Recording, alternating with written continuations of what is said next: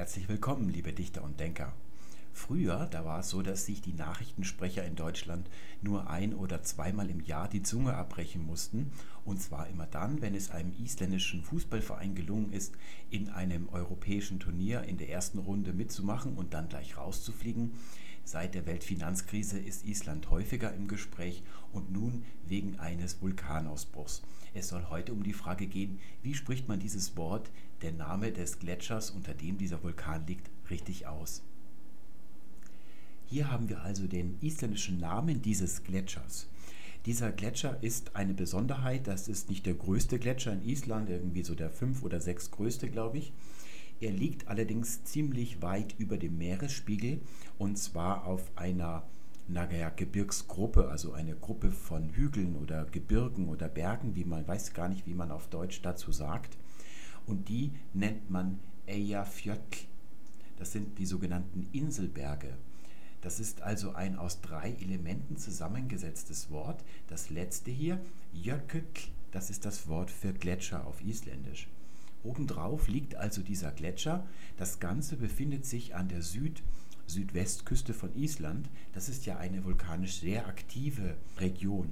Ich kann mich noch erinnern, ich hatte mal eine Freundin, vor einigen Jahren war das, die wohnte auf den sogenannten Westmänner Inseln. Das ist eine Insel, die liegt gegenüber, also abseits der Küste und vom Küchenfenster dieser Freundin konnte man also beim Kaffeetrinken auf diesen Eyjafjallajökull blicken. Man hat ihn also in der Ferne so schimmern sehen.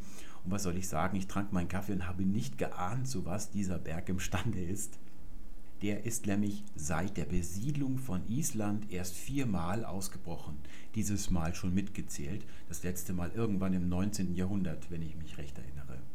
Wir wollen uns die drei Elemente des Wortes mal ansehen, damit ihr begreift, wie aus, was es bedeutet, woraus es sich zusammensetzt. Zunächst einmal ist das Isländische ja dem Deutschen sehr, sehr eng verwandt. Das heißt, die ganze Wortbildung, die ganze Beugung der Wörter von Substantiven, Adjektiven und Verben, die ist sehr, sehr ähnlich. Das Isländische hat sich nur lautlich etwas anders entwickelt als das Deutsche und wird anders ausgesprochen. Das ist so der Hauptunterschied, weswegen ihr hier gar nicht das Gefühl haben werdet, dass diese Sprache dem Deutschen sehr ähnlich ist aber es ist eine germanische Sprache, genau wie das Deutsche. Und man kann hier auch solche Wortkomposita bilden, also zusammengesetzte Substantive. Und genau damit haben wir es zu tun. Wir haben zunächst einmal Berge. Das Wort für Berg ist auf Isländisch Fjall. Und immer da, wo die Isländer ein Doppel-L schreiben, da sprechen sie gar kein Doppel-L, sondern sie sprechen ein T. Das erste L wird also wie ein T gesprochen und das zweite L, das wird wie ein L gesprochen und wenn noch ein Vokal folgt, dann eigentlich relativ stimmhaft, so wie man es als Deutscher sprechen würde. Also Fjatla. Folgt allerdings nichts mehr wie bei dem Wort für Gletscher, wo also das Doppel-L das letzte im Wort ist. Da spricht man dieses L sehr, sehr stimmlos aus. Das ist für deutsche Ohren ungewöhnt. Man sagt also nicht Jöküttel, sondern man sagt Jökütl.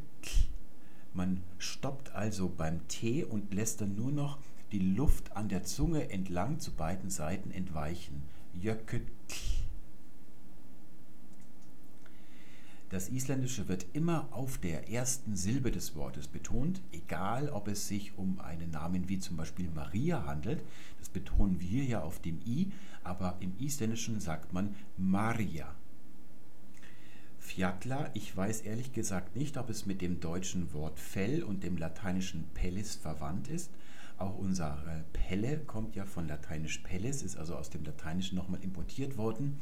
Das ist eigentlich eine unebene oder schuppige Oberfläche und eventuell könnten so die Berge im Isländischen entstanden sein. Fjall ist also die Grundform, das ist ein sächliches, starkes Substantiv, so wie im Deutschen das Dach und man beugt es in der Pluralform. Fjött, das ist also die Mehrzahl.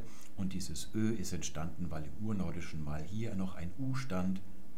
Auch all unsere Umlaute im Deutschen sind ja entstanden, weil hinten ein I-Laut war, der heute längst verschwunden ist. Aber der Umlaut ist uns geblieben und wir machen ihn sogar noch aktiv. Also wo man früher mal ein I angefügt hätte, das müssen wir heute gar nicht im Kopf haben. Wir machen automatisch den Umlaut. Das ist also noch etwas Aktives was die Deutschen betreiben und genauso die Isländer, die haben noch mehr Umlaute als die Deutschen. Und die Genitivpluralform lautet Fjatla. Denn in den unbetonten Silben ist nicht wie im Deutschen alles zu einem Ö, also zu einem Schwachlaut geworden, sondern die Vokale sind noch so bunt wie in Deutschland zu althochdeutscher Zeit. Die Etymologie mit Fell, die geht deshalb, weil überall da, wo im Isländischen ein Ja in der Wurzel steht, im Deutschen ein E steht. Wir sagen gelten, die Isländer sagen Gjalta. Das erste Element lautet A in der Grundform. Das kennen wir auch in Deutschland in Island oder auch im Englischen in Island. Das schreibt man dann Island, aber es bedeutet Insel. Und wenn die Engländer Island meinen, dann schreiben sie Iceland. Also das ist ein bisschen, bisschen sonderbar. Das ist ein schwaches weibliches Substantiv im Isländischen und die Pluralform lautet Eyjar. Das R wird im Isländischen immer gerollt, also wie im Fränkischen oder im Bayerischen. Und die Genitiv-Pluralform, die wir hier oben seht, ist Eja.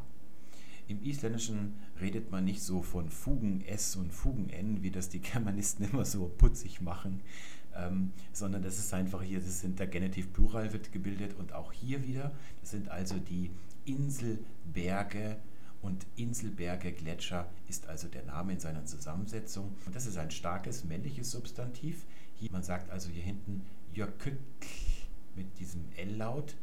Ich weiß, wenn ich habe mir schon Teile des Videos angehört, wenn ich es weniger intensiv spreche, dann hört man es nicht raus und wenn ich es inten normal intensiv spreche, dann klingt es in der Aufnahme ein bisschen übertrieben, aber anders geht es leider nicht. Aber es ist auch wirklich so, dass es auf Isländisch dann nicht Jökütl oder so klingt. Und in der Pluralform lautet es Jöklar. Hier sprechen die Isländer, die ganz große Meister im Erfinden von Lauten, die sie gar nicht schreiben sind. Hier sprechen sie noch ein H vor dieser KL-Kombination. Das ist ein Erbe aus der Zeit, als sie noch in Zentralskandinavien als norwegische Adelsoberschicht gelebt haben. Sie sind ja von dort ausgewandert und haben unterwegs ein paar keltische Sklaven sich genommen, um es ähm, vornehm auszudrücken, haben die mit nach Island genommen, haben dort also, weil sie die adlige Oberschicht waren, haben dort auch von vornherein waren sie alle alphabetisiert. Das ist der Grund, warum die ganzen isländischen Sagas erhalten sind. Im Sommer waren sie Bauern und im Winter, wo sie nichts zu tun haben, haben sie also die ganzen Sagas aufgeschrieben. Man nennt das eine Präaspiration, also das ist etwas, was auch die Samen und einige norwegische Dialekte machen und das gibt es sonst nicht in Europa. Man sagt also nicht Jöklar, sondern man sagt Jöklar. Und in der Genitivpluralform sagt man Jöklar. Also man hört dieses R immer sehr deutlich raus. Diese beiden Formen sind nicht miteinander zu verwechseln. Und zu diesem Eja noch, da gibt es ja eben die Insel, die direkt vor diesem äh, Eyjafjöll-Konstrukt, Bergkonstrukt liegt. Und das sind dann die Westmanna Eyjar. Da muss man aufpassen, wenn man über den Fußballverein, der sich ja da ab und zu in der UEFA-Liga tummelt, dass man hier dieses AE, das ist eine zufällige, ein zufälliges Aufeinandertreffen der Endung Westmanat, das ist die Genitivendung hier, und dieses Eja ist der erste Laut des Wortes Inseln, dass man das nicht als Diphthong ausspricht, also nicht Westmaneia, wie das die Tagesschausprecher manchmal machen, sondern eben Westmanaeyar. Dann habe ich gelesen auf der Homepage von Zeit, also Zeit.de, Dort will man also nicht Eyjafjallajökull Jöküttel Gletscher sagen, weil Jöküttel, da ist man ja bildungsbürgerlich gut drauf. Da weiß man natürlich, dass das letzte schon Gletscher bedeutet und da will man da nicht irgendwie pleonastisch dann nochmal den deutschen Gletscher dranhängen. Und die sagen Eyjafjalla Gletscher. Aber jetzt ist es so, dass dieses Wort im Isländischen noch im Genitiv Plural steht, also das ist ein Wortbildungsgenitiv Plural hier. Da wäre es besser, man sagt Eyjafjöll-Gletscher. Also Eyjafjallajökull-Gletscher ist da sehr ambitioniert, also gute Idee, aber schlechte Umsetzung. Also der, der Nominativ, also die Grundform dieser ganzen Gebirgskette ist Eyjafjöll, die Inselberge wörtlich. Nun zu allerletzt, was heißt auf Isländisch eigentlich Vulkan? Das heißt Ghost. Das ist mit dem deutschen Wort Gießen verwandt. Das ist also ein Guss wörtlich und es bezeichnet die Tätigkeit des Vulkans, wenn er also ausbricht. Hier gibt es nur zu beachten, dass die S-Laute im Isländischen immer stimmlos sind. Also man sagt nicht goes, sondern man sagt goes. Und das G, das wird nicht stimmhaft gesprochen. Es gibt keine stimmhaften Verschlusslaute. Also G, B und D gibt es nicht im Isländischen. Es gibt eigentlich auch kein PTK. Es gibt diesen Unterschied nicht zwischen stimmhaft und stimmlos bei diesen Verschlusslauten. Man sagt also ein bisschen übertrieben, goes nur man behaucht es nicht wie im Deutschen. Das Deutsche behaucht am Anfang des Wortes diese Verschlusslaute. Man sagt also Theater mit so einem deutlichen Hauchlaut. Und das ist im Isländischen so ähnlich wie im Französischen. Dort sagt man nicht ta, sondern le ta, also le pa und so weiter. Und so spricht man dieses Wort für Vulkan, also Gauche aus. Das ist auch sächlich. Damit verabschiede ich mich für heute und wünsche euch alles Gute bis nächste Woche. Tschüss.